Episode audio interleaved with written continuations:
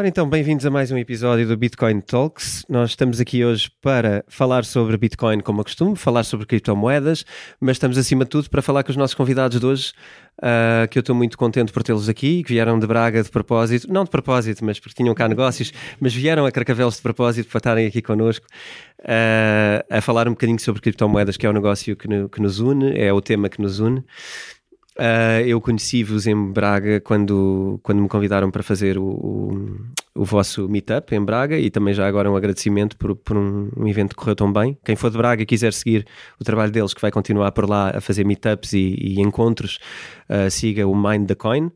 Uh, o pessoal do Mind the Coin está aqui agora para falar comigo e eu, se calhar, em primeiro lugar, vou, vou dar-vos as bem-vindas e, e, e, e, pedir que vocês se apresentem um a um. Eles não vos estão a ver as caras, no fim a gente mete uma foto online para vos conhecerem. Uh, mas se quiserem, começamos, uh, começamos por aqui, se calhar. Queres-te apresentar? salutações, sou Fernando Guimarães, sou gerente da Mind the Coin, sou responsável operacional pela, pela gestão das máquinas. Penso que é isso. Ok. Aqui temos a. Olá, uh, meu nome é Cláudia, eu sou investidora e ajudo em geral com design, com programação, qualquer coisa que seja necessária. Da vossa marca? Sim, ok. que seja necessária para a vossa marca, basicamente.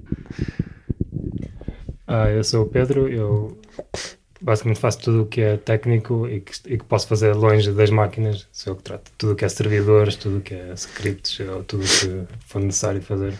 Tu és o, és o homem por trás do, do computador, Exato. aquele que não aparece. Por trás dos és aquele que, que, nunca aparece, mas que tem que resolver os berbicaches das coisas. ok, boa. O Fernando é mais o homem no terreno. É o homem da frente. És tu que tens que levar com a, com a parte chata, com os clientes e com as coisas que correm mal. Ah, as pessoas não são chatas à partida, elas sabem já lidar com a máquina ou lidam com a vontade de aprender. Portanto, nunca okay. é uma chatice. Boa. Ok, então, por falar em máquina, eu não, não expliquei o que é que vocês fazem, vocês vão explicar melhor, mas para também para os ouvintes perceberem um bocadinho o que é que vamos estar aqui a falar, além de criptomoedas e como é que eles também conheceram as criptomoedas e a Bitcoin, uh, eles são responsáveis por uma das marcas mais importantes em Portugal que está a tratar dos ATMs uh, eh, em termos de compra de, de Bitcoin. Uh, e que portanto já tem algumas espalhadas pelo país, também já vamos dizer aonde. Um, eu normalmente gosto de começar. Uh, eu gostava também de perguntar outra coisa. Vocês fazem mais algumas coisas, não é? Este negócio não é o vosso único negócio na vida. Vocês estão a estudar, alguns de vocês, porque vocês são todos novinhos comparados comigo, são, são novos. Uh, tu estás a estudar, Fernando? Bem, neste momento estou num, num hiato okay. com o meu curso superior. estou a terminar a Engenharia de Telecomunicações e Informática. Falta-me entregar a dissertação que por acaso é sobre o tema de criptomoedas, e tenho um outro negócio de gestão e rentabilização de imóveis okay. por eh, arrendamento e alojamento local. Ah, ok, lembro-me dessa. Lembro-me dessa conversa que, que, falámos quando eu estive lá.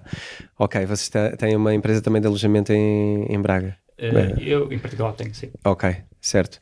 E diz-me uma coisa, já agora que falaste nisso e queria só ir um bocadinho mais a fundo. Como estás a fazer um termo académico em termos, em termos de criptomoedas, qual é que está a ser o comportamento dos teus uh, pares e dos teus avaliadores uh, em relação a isso? Queres, uh... Posso fazer doxing? claro. bem, neste momento, eles já tinham alguma experiência, já tinham acompanhado algumas dissertações sobre o assunto, mas não senti grande incentivo nisso e até não vejo grande necessidade sequer em concluir. Daí o tal hiato até. Não, não, existiu, não existem grandes incentivos nem por parte da universidade nem pela parte que eu conclua isso. Portanto, okay. seria só um documento. Sentiste que, que não te parecia ter muito acolhimento é, em termos académicos? Pareceu-te que não... não... não... sei se seria o documento em particular, o tema em particular, ou, ou até eu próprio, se despertava interesse aos professores, mas não, não se proporciona. Ok, ok, pronto. Se calhar fica aqui uma mensagem também para haver algum entusiasmo à volta da coisa.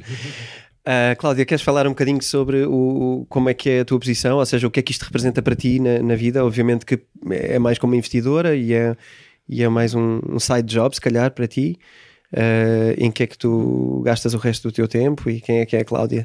uh, eu neste momento sou, sou programadora em Londres, por isso a Bitcoin, a Mindcoin pode, talvez neste momento pode ser um side job, mas o objetivo é um dia fazê-la crescer. Ok. Uh, porque definitivamente a filosofia por trás de, de uma moeda que funciona como peer-to-peer -peer, uh, É, quer dizer, é, para mim, para mim é, um, é um assunto que me apaixona ah, e uh, eu acho que, que, tem muito espaço para crescer, principalmente porque em Portugal não existe, ainda não existe muito, muitos negócios com criptomoedas. As pessoas ainda não conhecem muito. Eu acho que começando agora, começando agora com, com um negócio pequeno, existe, existe tanto espaço para expandir. Uh, eu acho que no futuro talvez nós possamos vir a, vir a ter um negócio grande com isto e talvez possa deixar de programar também. Quem ok. Sabe? Sim, ou seja, só para a mãe do coin. tu vês, uh, vês isto como um, um bocado serem, o facto de serem early adopters fez-vos chegar primeiro a um mercado onde te parece que, que as coisas vão acontecer e portanto foi mais uma questão de posicionamento face ao futuro, chegar cedo e começar já a fazer alguma coisa para depois quando, quando crescer mais vocês terem de facto já uma posição significativa, né? Sim, também, okay. também e, e, vamos ver, eu penso que, que no futuro à medida, à medida que que vamos crescendo, vamos aumentando o número de máquinas, vamos aumentando a visibilidade da nossa marca, podemos mostrar a mais pessoas o quão apaixonante este, este assunto é também. Estou à espera disso, vamos ver. Ok. Pedro, vocês estão com quantas máquinas agora no, no terreno? Uh, temos três máquinas neste momento. Ok. Uh, estamos à procura de parcerias para expandir. Vocês querem novos locais que queiram aceitar uh, máquina para poder uh, quando tu dizes parceria, a parceria é a que nível? É a nível do local físico que vos recebe a máquina e que tem lá o ATM no seu espaço? Ou é mais do que isso? Um, é, tem, tem, tem, mais a ver com o espaço físico e o local onde, onde estão. Uh, também tem a ver com o facto de ser um, parceiro que investe, que compra as máquinas e depois atribui, atribui-nos a, a operacionalidade da coisa, que é a parte okay. complicada. Ok. Uh, nesse sentido, estamos à procura de, de pessoas que, que nos queiram ajudar a, a expandir a marca. Ok, ok. Então o modelo de negócio é um bocadinho a pessoa poder comprar a máquina e colocá-la no seu espaço e depois a operacionalidade está entregue a vocês e obviamente a pessoa há de ter uma comissão na, na no funcionamento. Da, da, parte complicada e eles ficam e eles só ficam com, só com, com a, a... com marketing e essas coisas. Ok, ok, engraçado. Olha, a pergunta, isto começou um bocado diferente do normal, portanto, a pergunta que eu normalmente começo, e vocês troquem o microfone quando quiserem e como quiserem, normalmente eu começo por perguntar, uh, e posso começar já por ti, quando é que tiveste o primeiro contacto com a Bitcoin e como é que foi, como é que foi esse momento? Se é que ainda te lembras? Eu penso que foi alguns em 2012 e tive a mesma reação de toda a gente. Apenas mais uma coisa de nerds, não vai a lado nenhum. uh, provavelmente vai morrer daqui a seis meses. Depois, uh, de vez em quando, três em três meses ou seis em seis meses, recebi uma notícia, ouvi uma qualquer coisa no Slashdot ou uma coisa assim, em que eles diziam mais ou menos como é que a coisa funciona e diziam. Lembro-me de, de pensar no facto de ser uma moeda deflacionária e achar que como isso era impossível, como é que isso, como é que isso pode funcionar? Todas as moedas estão inflacionárias, como é que isto alguma vez pode ir a, pode ir a algum lado? E depois eh, lentamente fui lendo mais sobre o assunto até que chega o dia em que nós metemos algum dinheiro e é nesse dia que, que estamos lá a sério. De repente ficas atento, não é? De repente ficamos profissionais na coisa e ficamos paranoicos com a segurança, principalmente. Ok, ok. E hum, queres também já agora partilhar quando é que tu também tiveste conhecimento? Vocês são irmãos, não é? Sim. Portanto, aí se calhar há uma cumplicidade muito maior. É, exatamente. Eu minha primeira experiência com Bitcoin foi com foi o Pedro que me transmitiu uh, conhecimento, não é? E, e foi por aí que comecei a seguir uns vídeos do Andrés Antonopoulos uhum. e, e foi a partir daí que comecei a, começamos a desenvolver as ideias e a conversar um bocado. Ok. E tu, Cláudia, tu não és irmã deles? Ou és também? E estou-me enganado? Sou... não. Sou parte da família, mas não é por... ok, ok, ok. Então, e como é que tu, como é que tu tomaste contato com a, com a, com a Bitcoin? Foi também através sim. de algum deles? Uh, sim, eu penso que a primeira vez que me falaram em Bitcoin terá sido o Pedro. Uh, mas já foi há muitos anos atrás, eu sempre estive envolvida na área de informática. Uh, que eu me lembro mais vividamente são as histórias de. Por exemplo, houve um amigo nosso que comprou, bit, comprou 50 bitcoins a certa altura e vendeu-as por um euro cada uma. Okay. E contava essa história muitos anos depois. Uh... Imagino que ele, ele, não contava a história com muito orgulho. Uh, não. e acho que também existe aquele que, que lhe ofereceram uma Bitcoin uma vez nos anos, tinha um papel com um QR Code. Muitos anos depois, okay. lembrou-se que tinha esse papel, 10 Bitcoins também tinha esse papel em, em algum sítio e nunca encontrou o papel e andava maluco porque descobriu que a Bitcoin valia muito dinheiro. Okay. pois, sabes que eu também me cruzei com algumas pessoas nesse estado. Eu conheço um, um que diz que tem num disco rígido qualquer, ele só não sabe qual é e onde está e já vasculhou tudo e não conseguiu encontrar, mas acho que ele tinha uma quantidade grande. Uh, eu não sei dizer quantas, quantas eram, mas é, eram algumas, eram algumas. Outro, sei que, que também é dos early adopters, uh, foi uma pessoa que, aliás, quando eu visitei a Porta Editora, ele, ele abordou-me lá e dizer: Olha, queria-te só comentar que eu já comprei um computador por 800 bitcoins. ok. E eu disse-lhe: Olha, tu ainda tens o computador, guarda muito bem, porque é o computador mais valioso que eu já vi na minha vida. Uh, 800 bitcoins à data, e estamos a falar de uh, quando, ele, quando eu estive lá.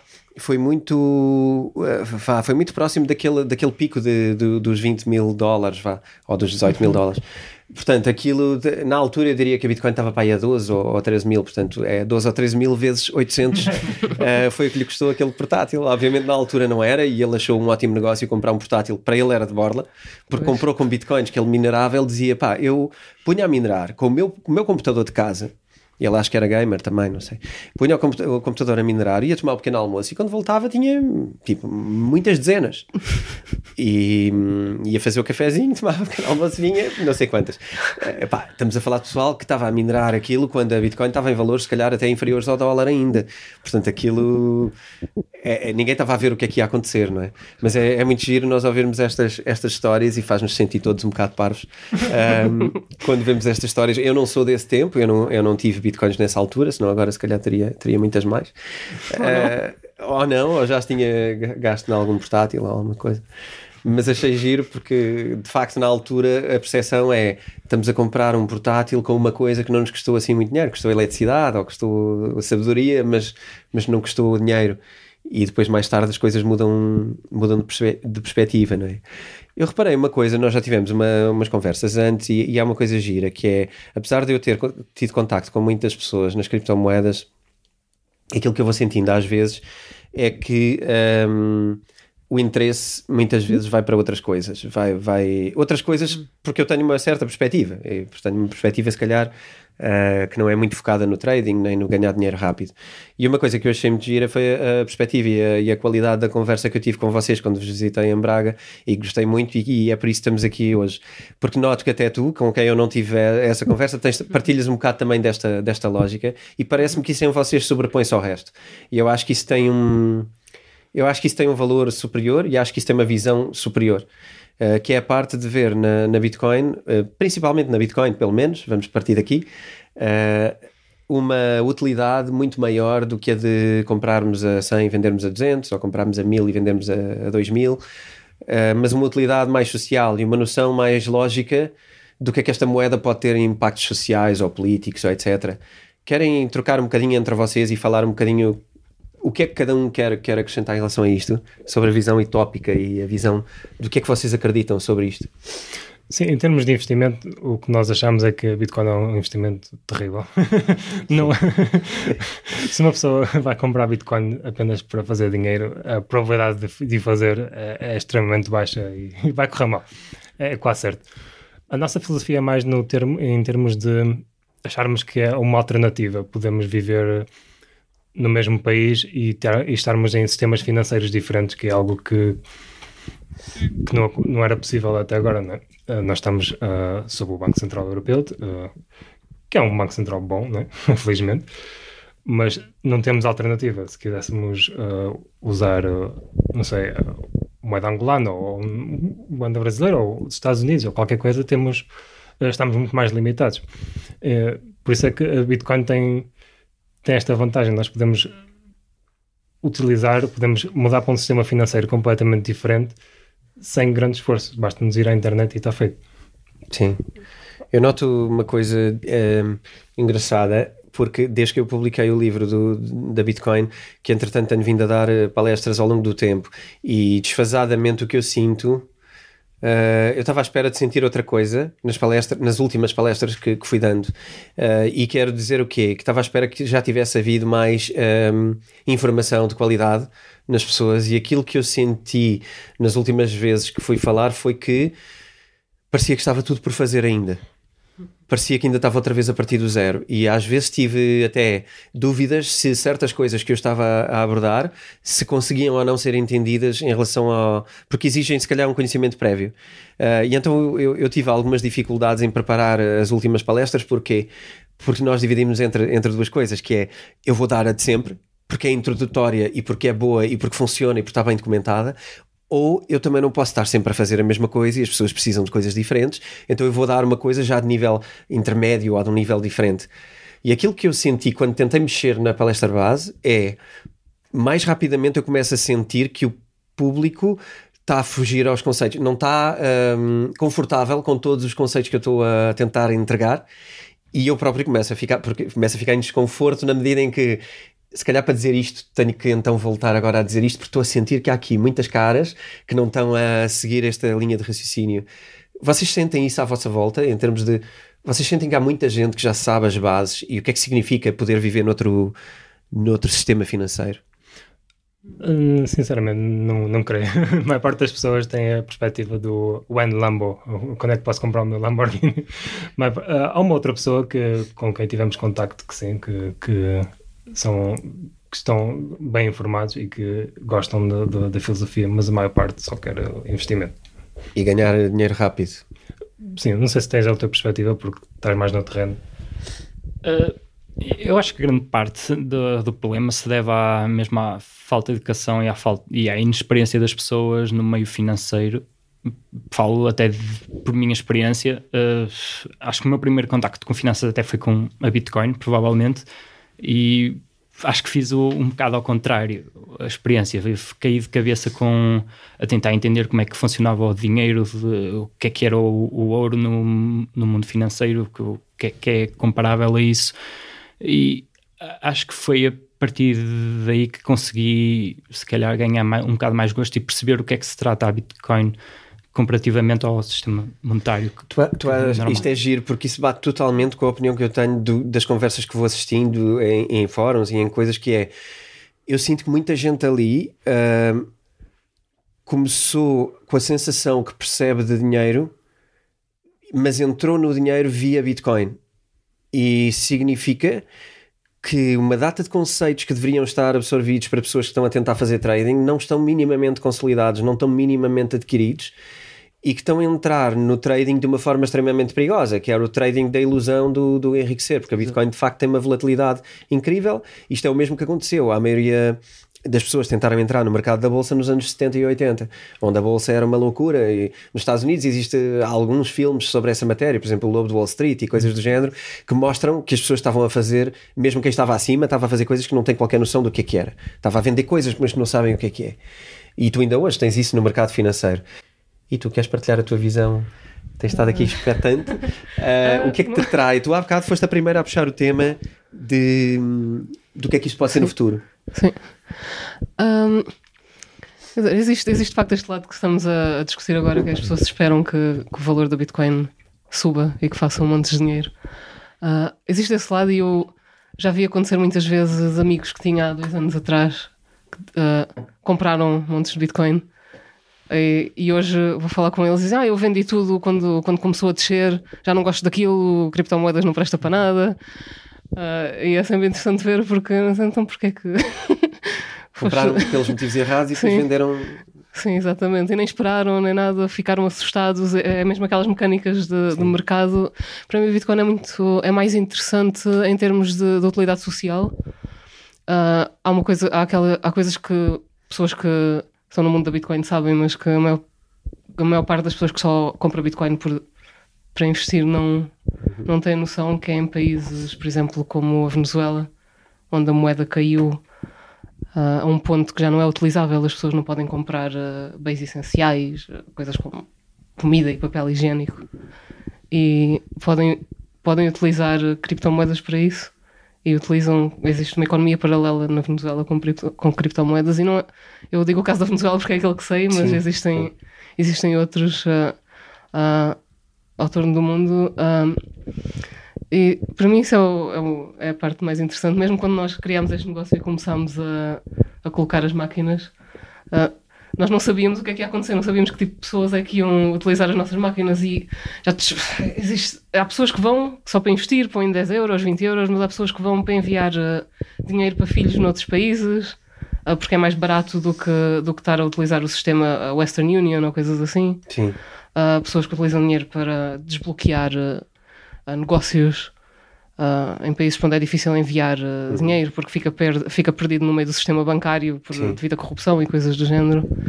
Uh, sim, Ou seja, que... tu vês muito mais como um instrumento e muito mais como uma forma de vencer as ineficiências que nós temos hoje no sistema bancário e no sistema financeiro, como estava também o Pedro a falar há pouco. Não é?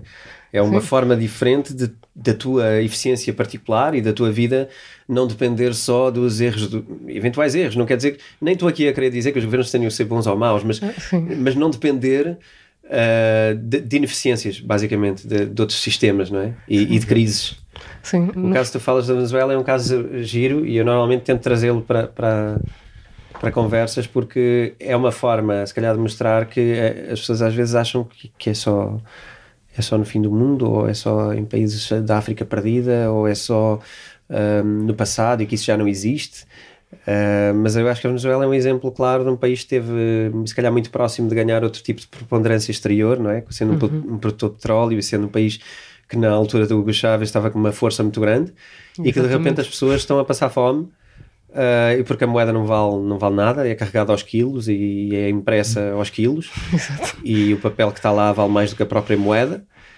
E, e eu tinha essa história, eu costumo dizê-la sempre, que é, que é um fulano que ia com um carrinho de mão uh, cheio de dinheiro. Isto é real, isto está filmado, o pessoal pode encontrar isto a alguns, acho que é no Zimbábue, mas deve estar no YouTube. Um homenzinho a carregar o carrinho de mão cheio de dinheiro e, e vai o, o, acho que era da BBC, vai o jornalista e pergunta: Pá, você não tem medo que lhe roubem esse dinheiro todo? E ele diz: Não, eu tenho medo é que roubem o meu carrinho, porque vale muito mais do que o dinheiro todo está aqui em cima. E as pessoas voltam e entram com aquilo numa loja um, e depois saem da loja com dois ou três produtos, porque aquele dinheiro não, não dá para comer. Um pacote de leite. um pacote de leite, que se calhar depois eh, é triste depois vermos, eh, ao lado da piada, mas depois há o lado muito triste, que é as pessoas que juntaram dinheiro a vida toda uh, e que dão conta que durante a sua vida têm crises que lhes tiram tudo o que eles tiveram a trabalhar para ter. O, uma das pessoas que conta isto com algum drama foi o, o CEO do, do Chapo. Vocês conhecem o uhum, Chapo? Uh, que, é que é uma wallet e era também um meio de pagamento que queria ter cartões também um, para consumo de criptomoedas. E ele diz: a minha vida toda vai ser entregue a isto, porque eu presenciei o meu pai a perder por três vezes na vida dele tudo o que ele teve na vida tudo. E nós, de repente, ficávamos sem comida para pôr na mesa. E eu vou totalmente apostar a minha vida em, em, que isto não possa continuar a acontecer. E ele é argentino, nem sequer é venezuelano, nem sequer é africano, é argentino. E a Argentina, não, pronto, teve N crise e teve N casos políticos, mas é um país que nós não consideramos que seja propriamente o um país de, de, ignorantes, não é? É um país até culturalmente extremamente rico. Um, e uh, também é agir ver outras pessoas que, que, vamos falando a nível cultural e financeiro mostrarem que a nossa economia está numa bolha tremenda, não é?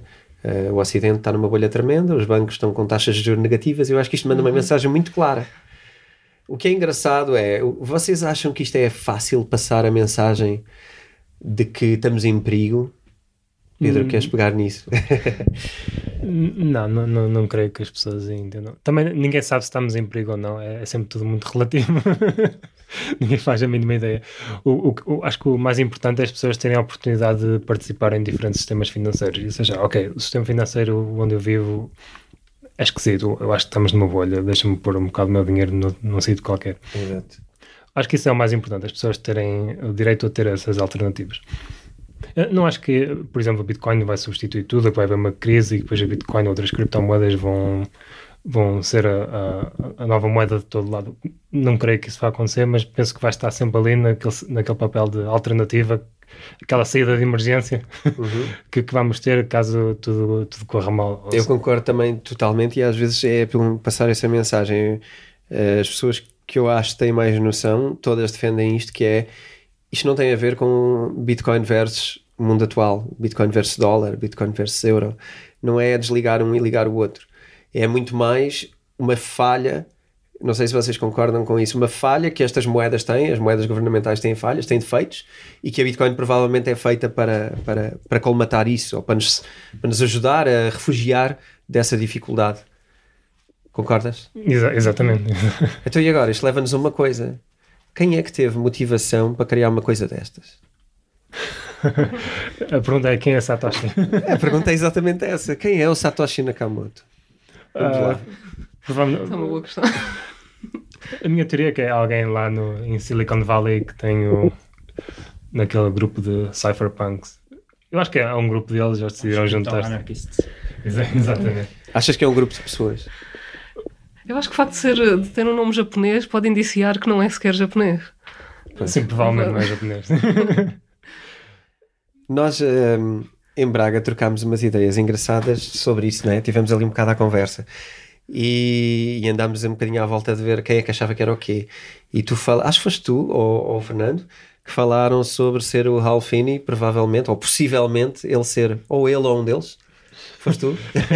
Penso que fui eu, não sei, já me recordo. Mas é, a minha teoria é que era Alfini, efetivamente. Mas mais do que isso, até mais do que quem era, obviamente nós não vamos aqui deslindar agora quem era, nem, nem vamos conseguir concluir quem era, mas aparentemente o Satoshi até era vizinho do Hal Finney, não é? Exatamente. Havia um Satoshi muitas Nakamoto no bairro e se calhar foi uma forma de apontar para, para a casa do lado, para não apontar para a dele, mas, mas se calhar havia ali alguma coisa, ou então até tinham a ver. Porque o homem, afinal de contas, também estava um bocado envolvido com projetos.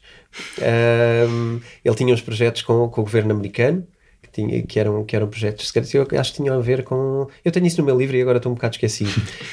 Mas ele, ele tinha. Aquilo não era muito claro que ele, que ele fosse impossível de ser o, o Satoshi. O que eu achei engraçado é, que- é que havia um Satoshi Nakamoto no mesmo bairro onde se fez a primeira transferência ah, de criptomoedas e que envolveu o Hal Finney, não é? Portanto, isto é, Exa- Exato, algu- alguma coisa não, não bate certo. alguma coisa ali não bate certo. Acima de tudo é a pergunta: quais, quais eram as motivações, não é? Era alguém que nós estamos aqui com preocupações sobre o nosso sistema financeiro e o nosso dinheiro Ah, e como é que isso prejudica o, o povo, não é? E o Satoshi eu duvido que estivesse muito interessado e no, no paper dele fala zero sobre trading, não é? E zero sobre volatilidade da moeda. E isso in- incomoda-me. A volatilidade da moeda incomoda-me, porque eu acho que é o dia em que ela, enquanto ela a tiver, ela nunca vai ser uma moeda. E portanto ela é uma reserva, mas não é uma moeda de troca. É, é uma moeda de troca, mas não é tão útil para ser uma moeda de troca. E é difícil trabalhar com ela. Mas acima de tudo, vocês acreditam que a visão do, do, do Satoshi quando, quando começou era parecida com a que estamos aqui a discutir agora? Com a visão de. Ah, bem, ele, ele deixou mais de 100 anos até a última moeda ser emitida, portanto acho que ele deu ali alguma margem para as pessoas irem racionalizando a situação. amadurecendo. Porque a, a verdade é que a Bitcoin neste momento en- não encaixa em nenhum contexto. Propriamente é um, é um novo paradigma que pode ser aplicado na sociedade ou não. Pode ser, eh, podemos tentar absorvê-lo ou podemos simplesmente tê-lo em paralelo para redundância, não é? E é, é- é essa, acho que é essa a reflexão que a sociedade deve fazer e perceber qual é o passo que deve dar. Tu achas que a emissão prolongada no tempo e este timing previsto para a emissão tem a ver com a consciência dele de que as pessoas têm que levar tempo a amadurecer e a perceber o que é que é exatamente a criptomoeda? Ou poderá simplesmente ser uma razão técnica, mas Simplificando, pode ser uma razão técnica. Mas eu opá, acho que se pode aproveitar isso para ir. Em termos económicos, há uma coisa que acontece cada vez que se emite moeda, não é? Que é uma deflação, não é? Portanto, à partida, eh, é um controle inflacionário. E, assim, exatamente. É? Há uma inflação um sistema de inflação. Também é, também me parece ser um convite à participação, na medida em que tens que minerar Ex- e exatamente. que o serviço não está acabado. Na altura, com, os, com os CPUs, poderia ser interessante até eh, ter esse tipo de competição, ver quem é que sacava mais bitcoins do, do sistema. Agora mu- mudou o conceito com as ASICs, passou a ser uma indústria. Eh, essas 30 bitcoins é quase uma coisa residual no meio de toda, de toda a atividade que existe. Vocês acham que isso já deturpou e já está a impossibilitar demasiado o conceito da Bitcoin? O facto de haver os ASICs e essas grandes empresas? Uh, pessoalmente julgo que não, acho que até transmite segurança porque estamos a é um sistema as ASICs são é um hardware não é a mesma coisa que um computador, não é? Estamos a falar de um sistema dedicado à criptografia, preparado totalmente para desenvencilhar aqueles problemas matemáticos. Uh, acho que isso transmite muita mais segurança do que estar a confiar em meia dúzia de CPUs ou pessoas a tomar um pequeno almoço e a deixar o computador ligado. Pedro, queres eh, completar? Vita aí. É, tá Sim, mas ao, ao mesmo tempo, uh, os nerds que começam a olhar para Bitcoin não podem participar. Uh, já não tem hipótese, não, não há a mínima hipótese de alguém ligar um portátil ou de comprar umas placas gráficas novas e participar um pouco. Uh, isso acabou. O, o, tem, tem as suas vantagens e desvantagens. As vantagens é, como, como o Fernando estava a dizer, uh, está industrializada, as, as, pessoas podem confiar muito mais, as coisas não vão mudar, não vão ser tão voláteis em termos de mineração, mas ao mesmo tempo pessoas que estão agora a, a entrar no, no, sistema não têm a mínima hipótese, não, não há a mesma hipótese. Mas isso é um, uh, é um facto interessante, porque acho que o que está a acontecer é talvez a estabilização da tecnologia, mas uh, com a estabilização da tecnologia começam a surgir as oportunidades de participar. Por exemplo, quando o computador foi inventado, durante muitos anos existiu a possibilidade de muitas empresas entrarem, criarem discos rígidos, refinarem, refinarem, refinarem Hoje em dia não é uma pessoa qualquer que chega e cria um computador novo, porque os computadores já são todos iguais, não é? Sim. Mas existe tanta possibilidade de criar coisas novas com computadores, uh, aplicações web, vender coisas uh, e com a facilitação da utilização da tecnologia, basicamente surgem cada vez mais pessoas a utilizá-la. Por isso tu, pode ser... Se eu estou a entender bem, tu estás a dizer que a participação, por exemplo, em criptomoedas já não passa só por ter eh, mineração, passa por mil outras coisas novas, como criar Sim. serviços em cima de criptomoedas, criar tecnologias novas, layers, o que for, uh, que permitam participar de outra maneira num mercado que, que, ok, se calhar foi uma parte está concentrada, mas agora há todo um novo serviço para fazer. Sim, por exemplo, okay. no início Entendi. surgiram aquelas carteiras online que foi o básico, não é? Mas a pouco e pouco começa a surgir talvez eh, empresas que tentem facilitar a utilização de Bitcoin para pessoas que não percebem, não fazem ideia do que é que é Bitcoin temos aquelas empresas de investimento, por exemplo. Sim. Que, não, que é aquilo que falámos, que no fundo não é. Não é Bitcoin, uh... mas parece. É, mas, mas, há muita coisa a funcionar sobre o Bitcoin e acho que cada vez vai haver mais. Tal... Vamos ver, vamos ver o que, é que acontece no futuro. Isso foi precisamente um dos motivos que nos levou a abrir o, o negócio. Nós, nós verificamos que não existia nenhuma máquina em Portugal. Existia uma no Funchal na altura, mas acho que já tinham feedback a dizer que já não está a funcionar direito, não sei. então, nós, uh, quando colocámos a primeira em Braga, durante bastante tempo foi a única em todo o país. Ok.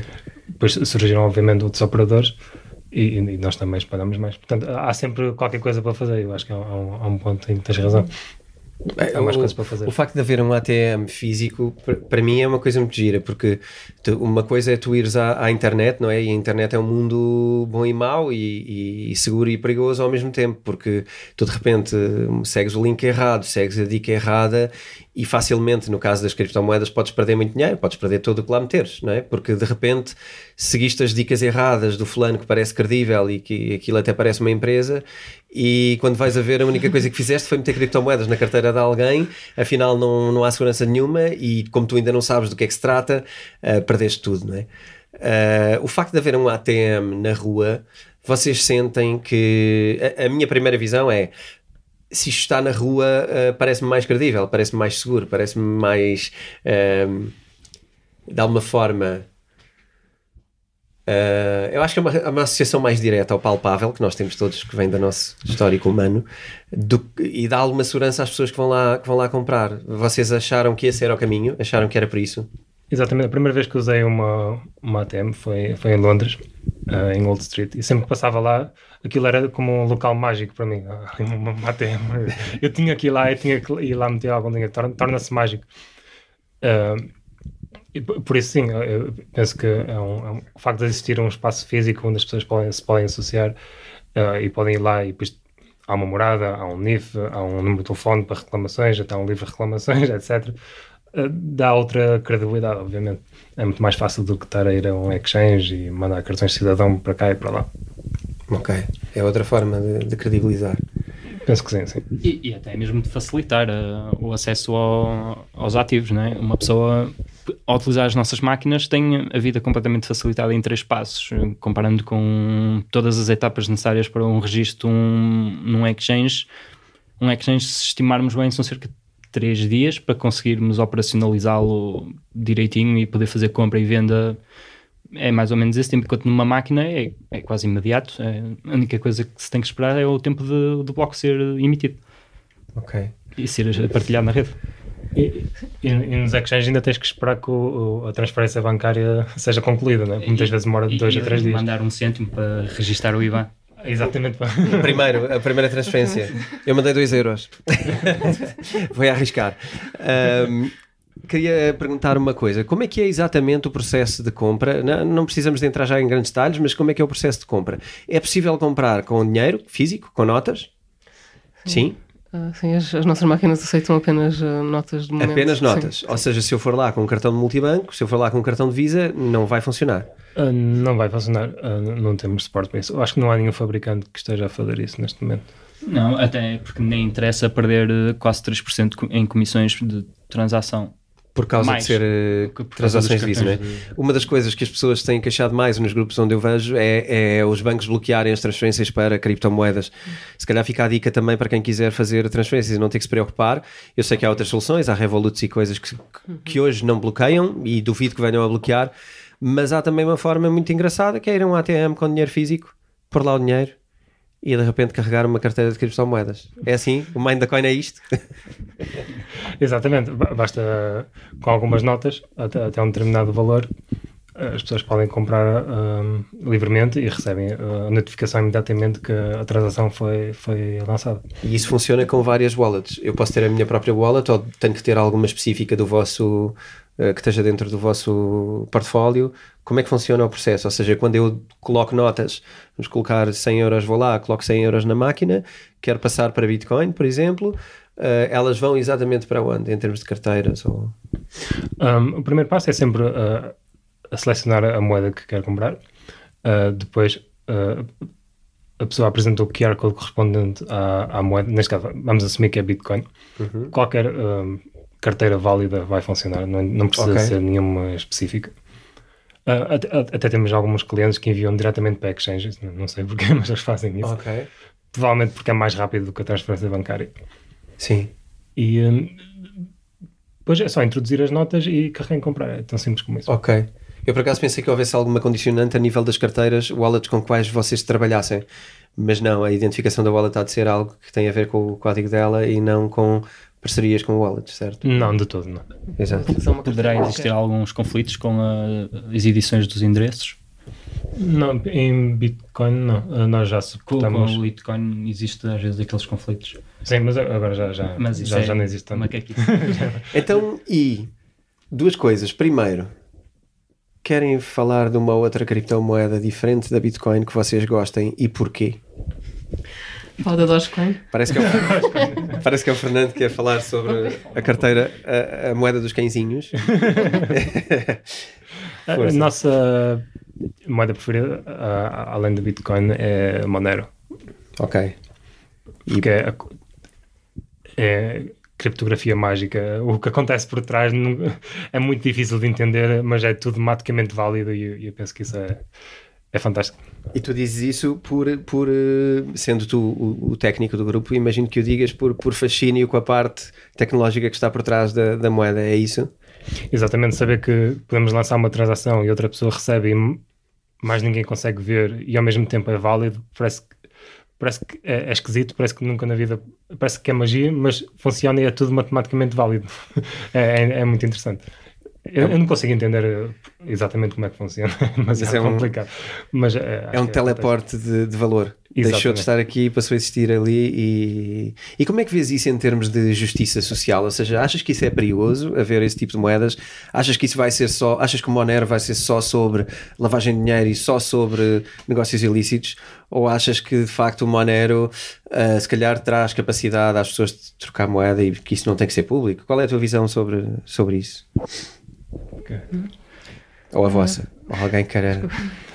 A verdade é que uh, as pessoas que usam uh, coisas, tecnologia em geral para, para ilegalidades estão sempre à frente no seu tempo, na verdade. Sim. Portanto, se estão a usar Monero, quer dizer que, bom, de- deve ser bom, é uma boa tecnologia, se calhar vale a pena outras pessoas utilizarem. Ah, é, mas aconteceu exatamente o mesmo com a internet. As pessoas diziam, ah, porque a internet vai ser isto, vai ser aquilo. Agora toda a gente com acesso a toda a informação, o que é que vai acontecer? Imagina, agora toda a gente vai poder fabricar uma bomba em casa. E, Exato, lembro-me disso.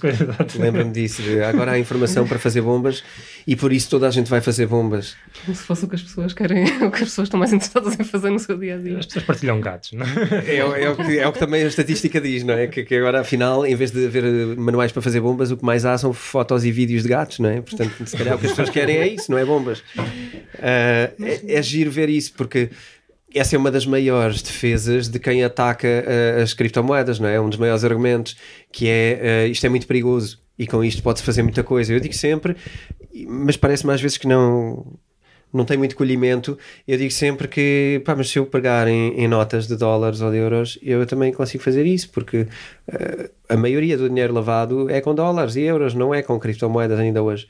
E uhum. portanto, porque é que temos de ter medo disto? Uh, se eu lavar dinheiro com euros e dólares é mais fácil, porque repara, tu tens dois traficantes, não é? A trocar, vamos imaginar, a trocar euros. Se tu não estás lá no momento em que eles trocam o saco de euros, não há outra forma se tu os apanhares a trocar um saco de euros. Exatamente. E portanto. Também tem uma analogia muito gira que é o, o ladrão de sapatilhas consegue fugir do vendedor descalço. É? Como é que é essa? Explica lá um bocadinho melhor, contextualiza-me. Porque hum, uma pessoa com acesso a, coisas mais modernas, tecnologias mais recentes, vai estar sempre à frente de toda, toda a gente. Habitualmente é um, é, são os governos a correr atrás de prejuízo não é, da tecnologia. Estão agora a tentar corrigir o que o Facebook faz ou o que uh, outras redes sociais fazem. Mas a verdade é que a justiça é toda a gente ter acesso ao mesmo e toda a gente ter essas sapatilhas que o ladrão tem, não é? Não é toda a gente vai ficar descalça para que não se possa correr mais depressa que o outro. Exato. Ou seja, tu não, estás a, não tens de estar a castrar o mundo uh, porque há meia dúzia de pessoas que se calhar desviam e, e retorcem a realidade, não é? Exato. Porque também uhum. hoje, uh, aí também é fácil ver que ainda hoje há muita gente deturpa a lei das maneiras mais incríveis. Há gente que continua fora em vez de estar uh, preso e nós sabemos uhum. quem uh, inclusive cá em Portugal, e a verdade é que essas pessoas estão todas na mesma a caminhar à volta da lei, não é por causa disso que não existe uhum. uma lei, não é? E não é por causa disso que, não, que as coisas não têm que evoluir e, e avançar. A internet é um excelente exemplo a partir do momento em que se mostrou que o que as pessoas querem fazer e partilham não é como fazer bombas, embora existam, e eu acredito, eu nunca fiz essa pesquisa, mas acredito que seja fácil. Há tudo na internet. Uh, já. tu já fizeste. Já, já, já. E, e, foi fácil. É só arranjar um bocado de urânio enriquecido. okay. O resto está na universidade. Eu acho que não devíamos balizar de facto pelo fazer o mal e devíamos pensar no fazer o bem, o que é que isto uhum. nos protege. E uhum. portanto eu prefiro muito mais falar dos casos como a Venezuela que tu falaste, uhum. Cláudia, e sobre outros países que vivem em dificuldade, como é que as uhum. pessoas podem viver em conforto em vez de viverem e perderem tudo o que têm para um sistema que, que a certo momento é injusto e de que elas não têm uhum. culpa nenhuma pelo caso, não é? Obrigado por estarem a ouvir o Bitcoin Talks, espero que estejam a gostar.